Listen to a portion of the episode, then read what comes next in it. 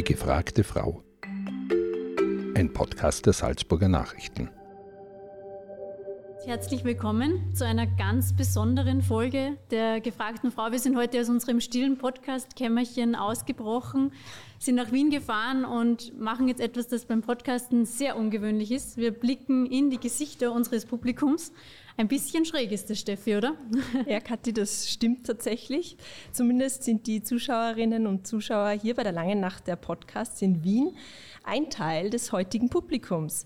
Neben euch natürlich, liebe Hörerinnen und Hörer, die die Folge ganz klassisch als Podcast hören. Egal wie ihr uns heute hört, wir freuen uns, dass ihr dabei seid und wir freuen uns, dass wir euch zwei extrem coole Mädels vorstellen dürfen.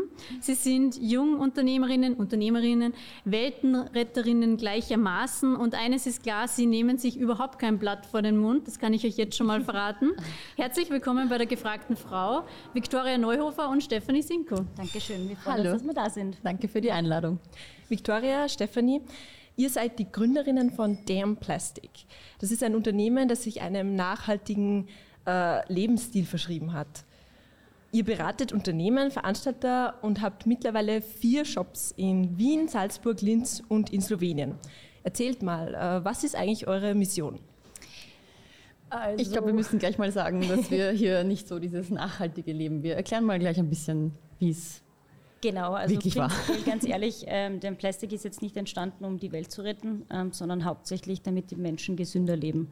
Also Damn Plastic, mal zur Aufklärung, Damn im englischen Sinne heißt cool, geil, ähm, weil wir gar nicht so gegen Plastik sind. Also viele Leute haben ein falsches Bild von Kunststoff. Es gibt natürlich böse Kunststoffe und gute Kunststoffe, aber Fakt ist, dass das Material ein Hammer-Wundermaterial ist und wenn man es richtig im Kreislauf belasten würde, würde es auch viel weniger die Ökobilanz ähm, sozusagen schädigen, im Gegensatz zu, sagen wir mal, Papier oder Glas, wo alle sagen, das ist so viel besser, ist in der Ökobilanz eigentlich nicht so. Also unser Slogan ist, it's not about damn plastic, it's about damn people. Das heißt, Nachhaltigkeit und Gesundheit ist sozusagen bei uns in einem. Und das Ziel ist definitiv die maximale Müllreduktion mit echtem minimalen Einsatz. Und dieses Konzept haben wir geschaffen. Und es geht auch gar nicht darum, so mit dem Finger auf die Menschen zu zeigen, so du bist schlecht, du musst dich verändern, äh, ihr macht das ist alles ein Blödsinn, sondern es geht darum, ähm, passiv nachhaltig zu sein, nämlich auf, dass man so ist wie immer und auch einkauft wie immer, feiert wie immer, weil wir waren das auch nicht am Anfang. Also es ist,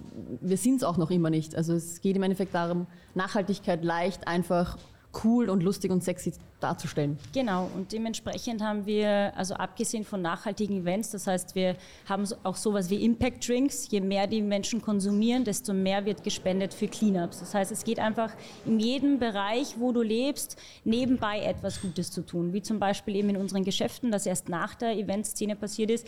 Wir hatten eben sechs Stores noch vor einem Monat, haben uns aber strategisch dafür entschlossen, dass wir nur Franchise und unsere eigenen Stores immer weniger sozusagen aufpoppen lassen, weil es einfach die Hauptzeit äh, einnimmt und wir eben nicht mehr äh, die Menschen und die Welt äh, retten können. Also bei uns ist es so, dass jedes Produkt, was wir in unserem Stores haben, besteht entweder aus Müll, das heißt, wir geben Startups aktiv Geld dafür, dass sie den Müll sammeln, aus dem ein neues Produkt entsteht und dieses verkaufen wir dann in unseren Geschäften. Und auf der anderen Seite sind es Produkte, die du jeden Tag, also echt innerhalb von fünf Minuten kann ich jeden Haushalt so umkrempeln, dass es 70 Prozent weniger Müll produziert, ohne euch zu verändern. Das ist wirklich möglich und das war bei uns das Ziel. So, wie kann ein Mensch wirklich super einfach jeden Tag Müllreduktion durchleben, ohne dass er sich aktiv mhm. ultra verändert? Gehst einfach shoppen und shoppst Dinge, die du sowieso brauchst. Das heißt, mhm. du als Endkonsument musst nichts aktiv tun, sondern du tust passiv was.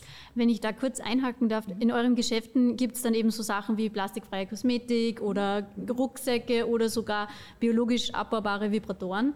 Ja. Sind es Sachen, mit ähm, denen wirklich sozusagen letztendlich was bewegt werden kann auf, im Großen und Ganzen? Äh, ich möchte da kurz was einhaken. Unser erster Zeitungsartikelbericht war ja tatsächlich von den Salzburger Nachrichten, nämlich bevor wir den ersten Shop schon eröffnet haben, weil wir die Sticker aufgeklebt haben und ihr gleich Interesse hattet. Und unser erster Zeitungsartikel hat den Titel gehabt, die Nudel für den Mund und der Vibrator für die Tonne. Das haben wir sehr lustig gefunden. Wir mussten ja. uns auch ziemlich lang rechtfertigen, dass wir kein Sexshop sind. Aber äh, man kann tatsächlich was damit bewirken. Also bei uns geht es eben um die Ökobilanz. Es geht nicht nur darum, dass es nachhaltig ausschaut, sondern tatsächlich nachhaltiger ist. Wenn wir jetzt über die Nudelstrohhalme sprechen, dann dann haben wir natürlich auch Shitstorm in Richtung, okay, es ist ja was Essen. So, Nummer eins, wir verwenden Essensreste. Das, was sowieso ohnehin weggeworfen worden wäre, verwenden wir zum Beispiel neu. Und wenn es jetzt um die Events geht und wenn wir Strohhalme konsumieren, jetzt ist ja dieser Hype Richtung Papierstrohhalme, die eh keiner mag. Ein Papierstrohhalm ist viel unnachhaltiger als ein Kunststoffstrohhalm.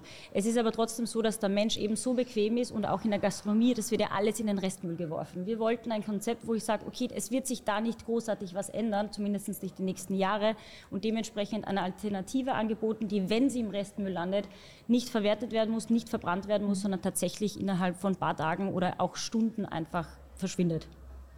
Mhm. Fangen wir ganz am Anfang an. Wie ist denn Plastik eigentlich entstanden? Äh, ziemlich eine lustige Geschichte. Herrliche Geschichte. Also angefangen hat es tatsächlich mit meiner Paranoia, dass ich überall diesen Kunststoff gesehen habe, in Richtung eben Gesundheit. Ich habe erfahren, ich war längere Zeit krank, ich habe erfahren, was in einer Zahnpasta drinnen ist, die übrigens ultraschädigend ist.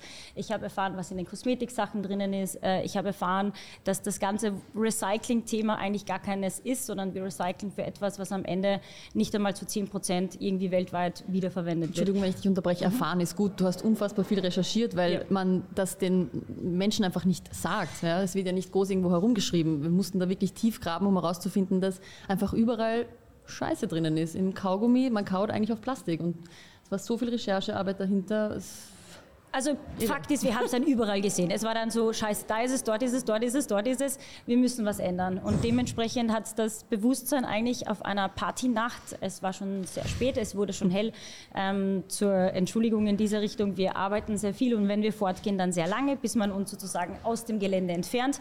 Und so war das beim Electric Love Festival. 5 Uhr in der Früh, der Boden war voll mit Müll. Also mit tausenden Millionen von Bechern, 100.000 Zigarettenstummeln und das war halt so der Punkt, so will ich das, möchte ich eigentlich Spaß haben und das hinterlassen, was mir eigentlich schadet. Da geht es, also Umwelt ja, total schlimm, aber ich dachte natürlich, äh, meiner Mensch ist eben egoistisch, ich dachte mir nur so, das ist jetzt alles in der Luft, das ist jetzt auf meinem ganzen Bioessen, das ich kaufe, weil das zersetzt sich ja, das will ich einfach nicht. Und so haben wir gesagt, äh, Eventszene, ab jetzt äh, alles, was Single-Use ist, wird verbannt und äh, nicht mal zwei Monate später haben wir das erste Geschäftslokal aufgesperrt, weil wir dachten, jeder muss diesen Zugang haben, jeder muss das verstehen, dass es wirklich einfach ist, eine Alternative zu verwenden und nachhaltiger zu sein. Und auf der anderen Seite eben, wie gesagt, wie schon vorgesagt, einfach passiv was machen kann, ohne dass er großartig denken muss, jetzt muss ich von heute auf morgen im Wald leben, jetzt darf ich nichts mehr kaufen, weil das mhm. ist einfach. Ähm, weil die Leute werden bei den Veranstaltungen und Festivals und Events immer ihre Sachen auf den Boden werfen. Es wird nie 100 Prozent, alle werden leider. dann den Müll ähm, trennen. Ja, es ist gut, es gibt viele, die das schon machen, aber leider sind die Menschen nun mal faul und ähm, tun das dann nicht und die hauen das am Boden. Das, ist, das wird immer sein, das ist leider so. Bis uns wehtut. Ja, genau, das ist so. Wenn, wenn es wehtut, dann verändert sich der Mensch. Aber bis dahin zögern, die sie, ja, zögern sie die Aktionen ein bisschen aus. Ihr sagt in Interviews ja oft, dass Nachhaltigkeit Spaß machen muss und mhm. Klimaschutz äh, sexy sein soll. Mhm. Aber sind Gesetze zum Klimaschutz auf großer Ebene nicht letztlich doch notwendig, um etwas zu erreichen? Und wenn ich mit dem Zug fünfmal umsteige und zweimal verspätet bin, macht das doch eigentlich keinen Spaß. 100 Prozent nicht. Äh, der Punkt ist nochmal, wie, wie vorher gesagt, ist, dass die Menschen vieles nicht wissen oder marketingtechnisch dahin geführt werden, dass sie etwas glauben, was nicht stimmt. Das ist das, wo ich sage, das nervt mich echt. Mich nervt jede Werbung, die sagt, raus aus Plastik, raus aus dem, raus aus dem, aber keiner erzählt darüber, was passiert ist, seitdem wir die Verpackungen zum Beispiel auf Papier umgestellt haben. Das ist zusätzliches Gewicht, das bedeutet, Transporter haben viel mehr Gummiabtrieb, viel mehr Mikroplastik in der Luft. Also es geht immer um das große Gesamte. Und da finde ich schon, dass die Regierung was tun sollte oder auch in Recyclinganlagen investieren müsste. Also keiner weiß auch, dass dieser Bioplastikkunststoff, der ja so gepriesen wird, dass er ja kompostierbar ist, ja, er ist kompostierbar, aber in einer industriellen Anlage. Und auf der ganzen Welt haben wir keine Anlage, die das wirklich zersetzen kann. Unsere Anlagen sind circa einen Monat aktiviert. Das heißt, dies, diese Sachen, dieser Bioplastik liegt dann äh, zwischen 28 und 31 Tage lang in dieser Kompostieranlage es kann sich nicht mal zersetzen. Weder eine Banane zersetzt sich in dieser Zeit, noch irgendwelche Kartoffelschalen. Es bleibt ganz viel über. Und wenn ihr jetzt diesen Müll anschaut, der in diesem Bioplastik ist und noch ein anderes Sackel, was auf einem Förderer, Förderband in diesen Industrieanlagen kommt. Dieser Scanner checkt das nicht einmal. Ist das jetzt ein Biosackerl oder ist das ein normales Sackerl? Ich habe das selbst mit meinen Augen gesehen. Ich war schockiert. Das wird trotzdem auf eine Seite geschoben.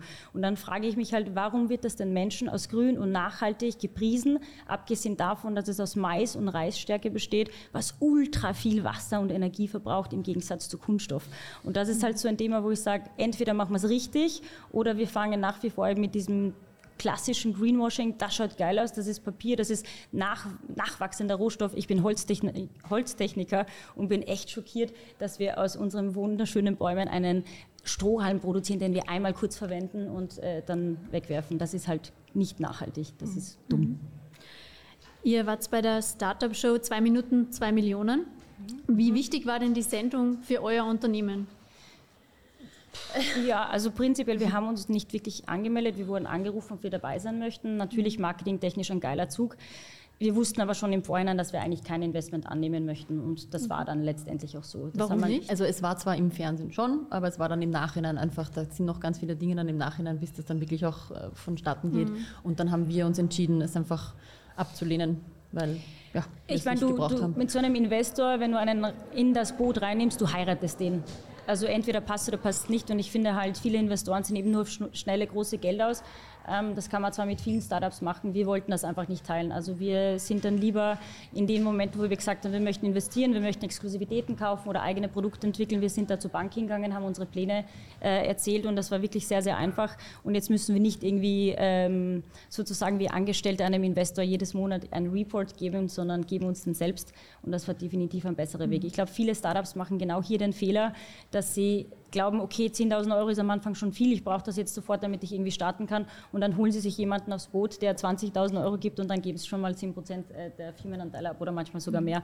Äh, ist für mich halt oft auch eine Ausnutzung von Menschen, die noch keine Ahnung haben. Und das finde ich halt in unserer Startup-Szene auch sehr schade. Aber in der Sendung habt ihr ein Investment quasi angenommen vom das Unternehmer Bernd ja, ja. War das für die Sendung? Ja. Musstet ihr quasi jetzt nein, nein, nein, für die Dramaturgie der Sendung äh, da annehmen? Ja, es ist schon sehr viel so hingestellt, dass es eine Show ist, ganz einfach. Also was echt ist, ist der Pitch und dann ist man sehr, sehr lange drin und dann wird es zusammengeschnitten, dass es Spaß macht. Mhm. Oh, aber gutes Marketing für euch auf jeden auf Fall. Jeden Fall. Mhm. Ja, und es war natürlich cool, dass alle investieren wollten. Also ja, das war, ja, das war schon, schon cool. Ja. Und ihr habt im Einkaufszentrum einen Shop bekommen, genau, einen temporären, genau. das war ja auch. Ja. Mhm. Genau. Ähm, was mich jetzt noch interessieren wird, ihr habt ein Unternehmen gegründet, ohne natürlich zu wissen, so wie alle Startup-Gründerinnen und Gründer, ob es überhaupt funktioniert. Wie könnt ihr nachts schlafen? Gar nicht. Wenig. Also es ist tatsächlich so, dass ich auch dazu sagen muss, dass wir seitdem wir geöffnet haben, eine Arschkarte nach der anderen gezogen haben. Also das, ein stationäres Geschäft, generell der Handel ist eh schon schwer. Ähm, und dann nach zweieinhalb Monaten den ersten Lockdown zu erleben, das hat wirklich wehtan, vor allem weil wir keine Förderungen bekommen haben bis jetzt. Äh, wir haben auch keine Unterstützung von unseren Vermietern bekommen. Das war schon sehr, sehr hart. Aber wenn du sagst, wie man schläft, also man schläft nicht in, im Sinne, dass wir sitzen und weinen und sagen, oh mein Gott, was ist passiert, sondern eigentlich haben wir jede Situation bestens genützt, also azyklisch investiert. Äh, wir haben uns echt getraut, ein Store nach dem anderen aufgemacht und das hat uns sozusagen am Ende auch äh, ein bisschen so das Leben gerettet in Richtung, äh, wo mehr Stores dann nach den Lockdowns offen waren, konnten wir auch ganz schnell wieder sozusagen die Gewinne schreiben, anstatt nur Route zahlen. ja, ich glaube, das heißt einfach nur nie nie aufgeben oder das ist auch immer so ein allgemeines Blabla. Entweder man will es oder man will es eben nicht.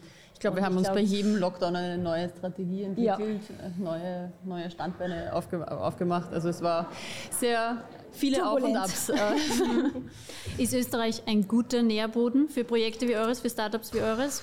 Also, oder hättet ihr es woanders leichter gehabt? Ich glaube schon, dass wir es in vielen Städten ja. oder Ländern einfacher gehabt hätten. Alleine eben, was vorher auch im Podcast erwähnt worden ist, was man so an Investoren kriegen könnte oder den Push. Äh, Österreich ist doch vielleicht sehr klein. Wir sind schnell bekannt geworden und mhm. haben gesehen, jetzt ist da, da kommt jetzt niemand mehr. Also dementsprechend das Franchise-System, wir haben über 200 Anfragen und die kommen definitiv aus ganz anderen Ländern. Also gar nicht EU, sondern sehr stark Amerika, sehr stark Australien, Malediven bitte, das ist auch ja. ziemlich lustig. Ähm, ja, aber trotzdem, nichtsdestotrotz, Salzburg war ein perfekter Ort, wenn es um äh, Österreich geht. Also ich glaube, wenn wir es in Wien gestartet hätten, hätten wir weniger Bekanntheitsgrad in dieser Geschwindigkeit erreicht, wie mit einer kleineren Stadt zu starten. Ja, ich glaube, es war ganz gut, dass wir einfach von, vom Westen uns in den Osten dann vorgearbeitet haben und jetzt ganz Österreich eigentlich abdecken. Mhm. Wir haben ja auch schon ganz viele Franchise-Anfragen aus Österreich. Also wir werden ja auch bald in jeder Hauptstadt einen Franchise-Store haben. Ja. Mhm. Ihr seid ja nicht nur Co-Inhaberinnen und Entscheidungsträgerinnen für euer Unternehmen, sondern auch beste Freundinnen. Mhm. Wenn es ja. jetzt wirklich hart auf hart kommt bei Entscheidungen, wer hat das letzte Wort? das habe definitiv ja. ich. also es war auch so, dass ich, äh, die, das ist irgendwie so ein Baby, die, diese Idee und so.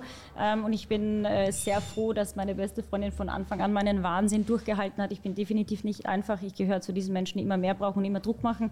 Ist definitiv sicher nicht für jeden Mitarbeiter auch einfach, aber... Aber wir ergänzen uns einfach so gut. Ja. Also ich denke mal, wenn, sie dann, wenn die Vicky dann hin und wieder mal auch so eine, eine ruhige Minute braucht, und, und dann rede ich ja hin und wieder auch gut zu. Und das ist, hat sich einfach sehr gut entwickelt. Ja. Also sie ist mehr die die äh, risikofreudige Person, ich mehr risikoavers und das ergänzt sich einfach gut. Also ja. Hat sich eure Freundschaft innerhalb der, dieser Zeit, dieser Damn Plastic Zeit verändert? Ich glaube, was sich verändert hat, ist, dass unsere Themen jetzt nicht mehr so wie früher äh, irgendwie Arbeit oder Männer angeht, sondern jetzt ist wirklich jede Sekunde nur Arbeit, Arbeit, Arbeit. Hast du das mhm. gemacht? Hast du die E-Mail gesehen? Hast du das WhatsApp-Ding gesehen? Es gibt einfach weniger persönliche ja. Gespräche. Wir haben uns das für dieses Jahr vorgenommen, einmal im Monat einen Freundestag, das heißt Brunch, ein bisschen reden und nicht über die Firma sprechen, mhm. ist extrem schwierig. Ja, das ist wirklich also, schwierig, aber schwierig also ja, ist, ähm, am Anfang war es noch mehr und dann im zweiten, dritten Jahr ging es echt nur noch die ganze Zeit um Arbeit und jetzt sind wir wirklich drauf gekommen, hey, wir brauchen auch mal wieder Zeit für uns beide ja. auf der privaten Ebene. Und das können wir ganz gut trennen, deswegen ja, das ist echt gut. Mhm. Ihr habt ähm, vorhin gesagt, wie ich euch als Weltenretterinnen oder Weltretterinnen vorgestellt habe, ihr wollt eigentlich nicht die Welt retten, aber wenn man das so hört, was ihr macht, dann finde ich schon, dass man euch so bezeichnen kann.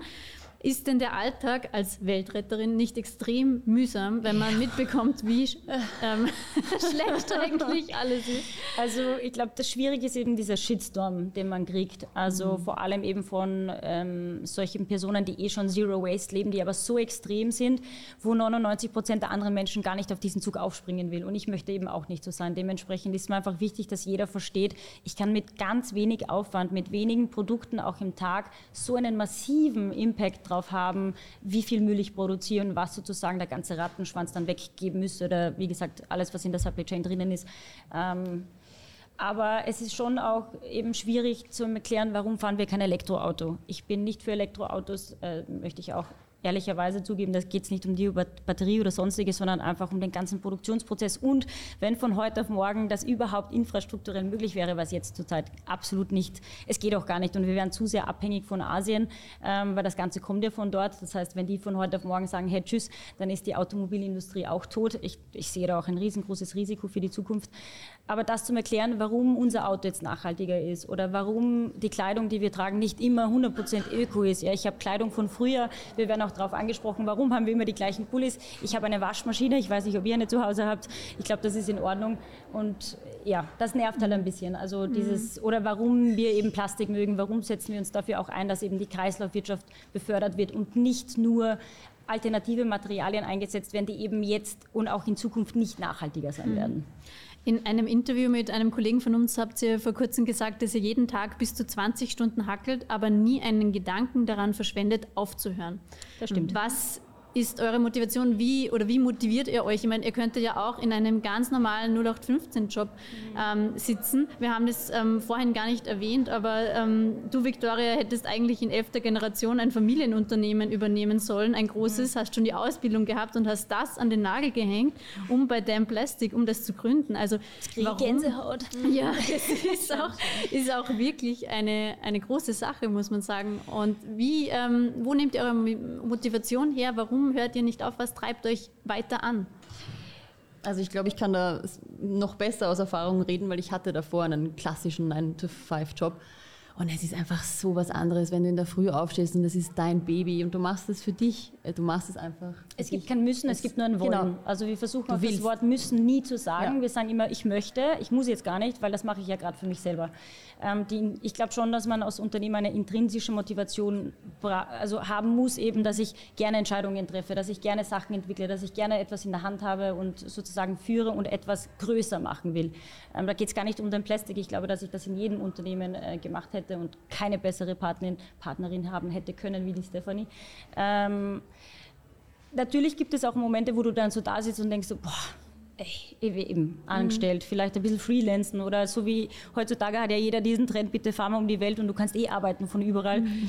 Ja, lol. Also das lol. richtigen Unternehmen wow. würde sowas funktionieren, außer du bist eben eine einzelne Person. Aber wir haben jetzt doch ähm, auch 18 Mitarbeiter, das, das, das, muss geführt werden. Du kannst ihnen noch tausendmal alles sagen, es funktioniert trotzdem nicht. Du musst immer da sein, immer präsent zeigen. Äh, dementsprechend, ja, dieses Aufrappeln ist halt entweder ich sage es nur nochmal, entweder du willst es oder du willst es nicht. Und ich glaube, es ist da auch ganz wichtig, nicht auf alle Menschen zu hören, weil so viele reden auf dich ein, wozu tust du dir das an und warum bist du nicht in deinem Familienunternehmen? Du hast ja eh schon alles gehabt.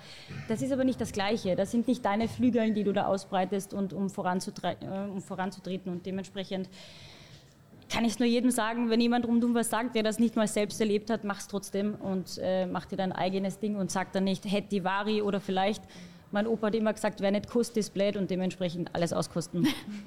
Ein gescheiter Opa. Diese Klimadebatte ist äh, ja auch dank Aktionen von der Aktivistinnen- und Aktivistengruppe der letzten Generation äh, sehr, ja, hat sehr hohe Wellen geschlagen, sage ich einmal, vor allem in der letzten Zeit eben. Würdet ihr euch auf der Straße festkleben? Nein, Nein. ich würde das nicht tun und da gibt es für mich auch eine klare Aussage, das ist wie die Greta Thunberg. Ich bin äh, sehr dankbar, dass es solche Menschen zwar gibt, aber der Weg, wie sie es machen, das nervt die Leute doch einfach nur. Man ist jetzt, man, man verbindet Nachhaltigkeit genau mit sowas. Das, dann hören wir da, ja, ihr seid auch so Klima-Öko-Fuzis.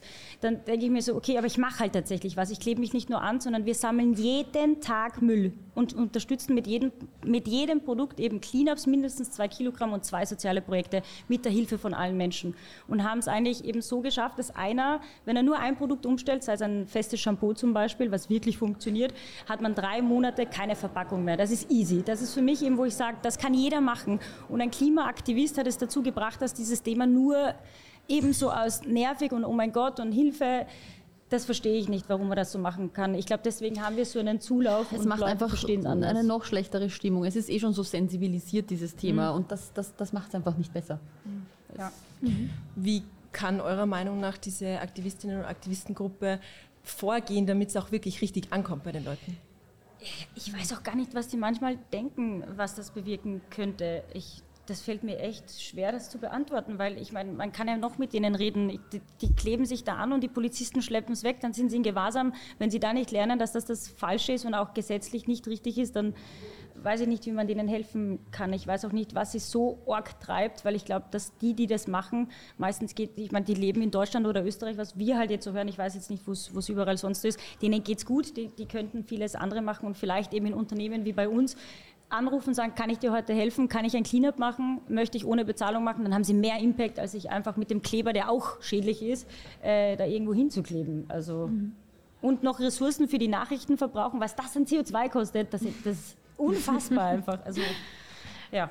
Kommen wir zu eurem äh, Unternehmen zurück. Wie geht es mit Damn Plastic weiter? Ähm, wie es weitergeht, Welteroberung sage ich immer so ganz gerne. Mhm. Wir möchten tatsächlich in den nächsten fünf Jahren äh, um die 80 Stores eröffnen mit 80. Franchise-Nehmern. Mhm. Wir möchten in jeder Hauptstadt, zumindest in, in, jeder, äh, in jedem Land, einen Store haben, wo es einfach einfacher geht, dass die Leute diesen Zugang haben und dieses passive, nachhaltige äh, leben können. Wobei, was nicht gesagt worden ist, unser Haupt, Hauptfokus oder sozusagen das Hauptding, was wächst, ist der B2B-Bereich. Mhm. Alles klar.